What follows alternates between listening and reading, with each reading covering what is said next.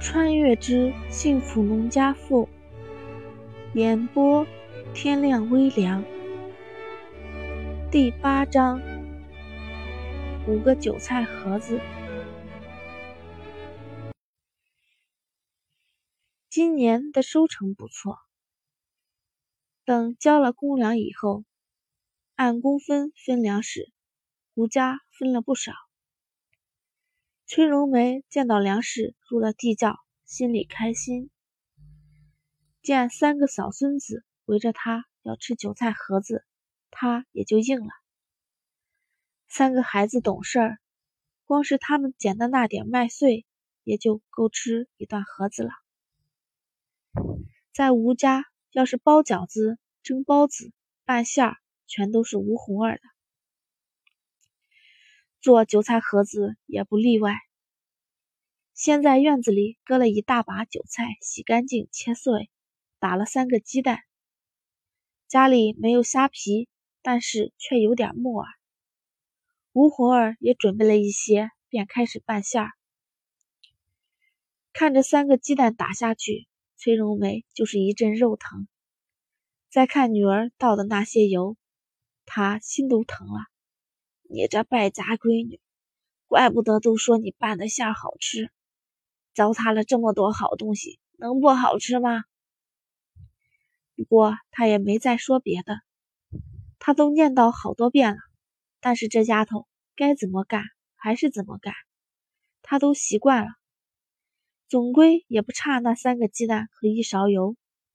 吴红儿拌馅儿，崔荣梅便和面。舀了几碗白面，又和了一半的玉米面。没办法，人太多，就算是刚分了麦子下来，也不能敞开了劲儿的吃。别人不说，光是家里的三个儿子就能吃满满一大盆子韭菜盒子。等面和的差不多了，崔荣梅则开始烧火，在锅底放了一点油，吴红儿开始炸了。做盒子，烧火和炸都是十分讲究的。火太大容易糊，炸的人手脚不利索，也容易糊。吴红儿的三嫂因为大着肚子的原因，就在一旁干些擀皮儿、包盒子之类的活儿。至于大嫂和二嫂，因为今天家里刚分了粮食的原因，现在都回去收拾粮食了，估计得过一会儿再过来。或许别人会觉得这么算，吴红儿三哥家里一定会吃亏。毕竟，就算两个老人再能干，也搁不住一大家都在这儿吃的。实际上，陈香芝是最爱掐尖要强的。他占别人点便宜容易，要是别人占他的，可就难了。要不然，吴红儿给三个侄子做个蒸蛋，也不会偷偷摸摸的。就像是今天这种情况，如果王荣花和高桂棉不拿点什么东西过来，沈香芝可不会就那么算了的。果然，到了吃饭的点儿，王荣花和高桂棉就来了。他提了两斤猪肉。村里不像是城里，吃个肉啥的还得凭票买。如果同村的人有人家杀猪，也能买点解解馋。或者用粮食换也行，粮食在这个时候可是硬通货，不仅能换猪肉、水果、鸡蛋、豆腐，通通都能换。今天也是巧了，村里有一家这几天要娶媳妇，杀了一头猪，准备吃一半卖一半，正巧被王荣花赶了个正着，他就割了两斤过来。农忙的时候一直在婆家吃饭。割两斤肉也说得过去。王荣花是家里的大嫂，她不爱为一点蝇头小利跟老三家的吵。再说家里的两个孩子平时都是婆婆和小姑带的，就算不看着妯娌，也得看婆婆。相对于王荣花的两斤肉，光顾棉拿的东西就不怎么出彩了。他拿了十五个鸡蛋过来。鸡蛋供销社里收购是六分钱一个，十五个也就是九毛钱差不多。但是如果去城里私底下卖了，就不只是这个数了。因此，十五个鸡蛋不多，但也不少。妯娌俩来的时候，吴红儿炸的第一锅盒子已经出炉了。身边三个三个小毛孩正扒着吴红儿的腿要吃，怕烫到孩子，吴红儿把盒子放到碗里，给他们放到堂屋的桌子上，让几个小的趴着吃。陈香芝怀了孕，现在正是嘴馋的时候，她见三个孩子吃。自己也开始流口水，见王荣花和高桂棉来了，便赶紧说道：“来，大嫂，替替班，我都馋死了。”陈香芝虽然斤斤计较了点儿但是人却十分直爽，有啥说啥。就像现在，他想空出手来吃东西，便直接说了，不会像别人那样找些累啦、肚子不太舒服啊之类的理由。王荣花把手里的肉放到案板上，又洗了一把手，接过了陈香芝的活。高桂棉也洗了洗手上，开始上前帮忙。他笑着说道：“咱们红儿这个手艺真是绝了！你看这盒子炸的焦黄酥脆，一点都不糊。我就不行，我们家新社和楠楠没少跟我抗议。”嫌我做的不如红儿做的好吃。见王荣花和高桂棉拿的东西都不差，尤其是王荣花还拿了两斤肉过来，陈香芝心下满意，吃起韭菜盒子来也格外开心。不仅如此，红儿调的这个馅儿，一般人也调不出这个味儿来。哎，就是不知道咱们还能吃几次了。这有啥？咱们以后一大家子都去安平庄吃去。”王荣华笑着说道。吴活儿刚应了胡家的婚事，现在就被打去了。对，据说胡家那院子敞亮，咱们一大家子去也撑得下。高桂棉也笑着说道。见闺女有些不好意思了，翠荣妹便说道：“你们几个当嫂子的没个正形。”都过来打趣红儿，小心他以后拿扫帚把你们赶出去。娘，你怎么也跟着嫂子他们乱开玩笑呢？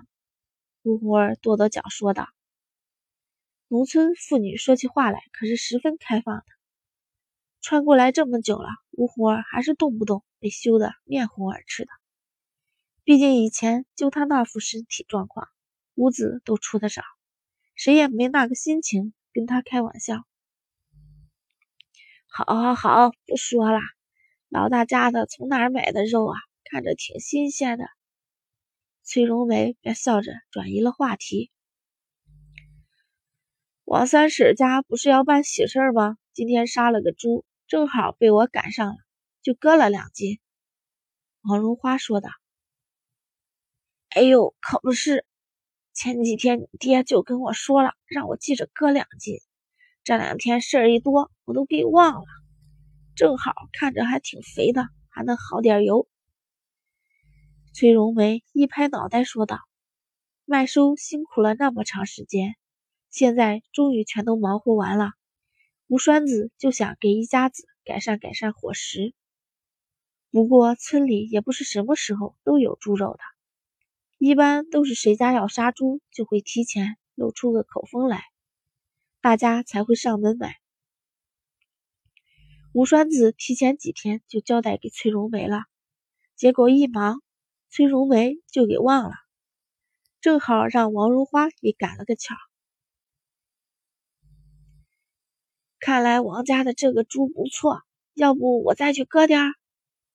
看见肥油这么多。崔荣梅也动了心思，家里的油不多了，正好可以炸点荤油。这时候可不是几十年以后瘦肉贵、肥油没人买的情形。现在人们肚子里油水都少，大家都爱买肥肉。别去了，娘，三婶家的那个猪虽然不小，但是买肉的挺多的，估计是卖下刚过，大家手里松快了。我去那会儿剩的就不多了，能买到这块好肉，还是托了咱们红儿的福。想到胡国栋把这块肉割给自己以后被人打去的满脸通红的样子，他就忍不住想笑。三婶家的猪是国栋帮忙杀的，见到是我，他就给挑了一块最肥的割。你们是没看见他那张脸被人打去的红成什么样子了？他本来有点黑，连红点也看不出来，但是最后他的脸都涨成猪肝色了，红彤彤的，谁都看出来了。哎呦，可把我给乐坏了！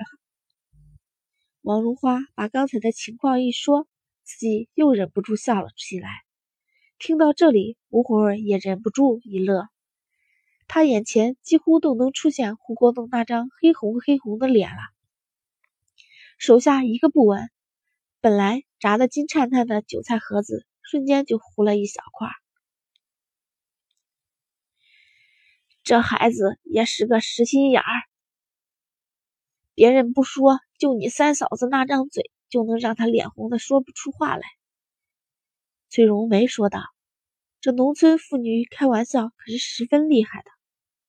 不过想到胡国栋现在就跟自家亲，脸上也带了几分笑意出来。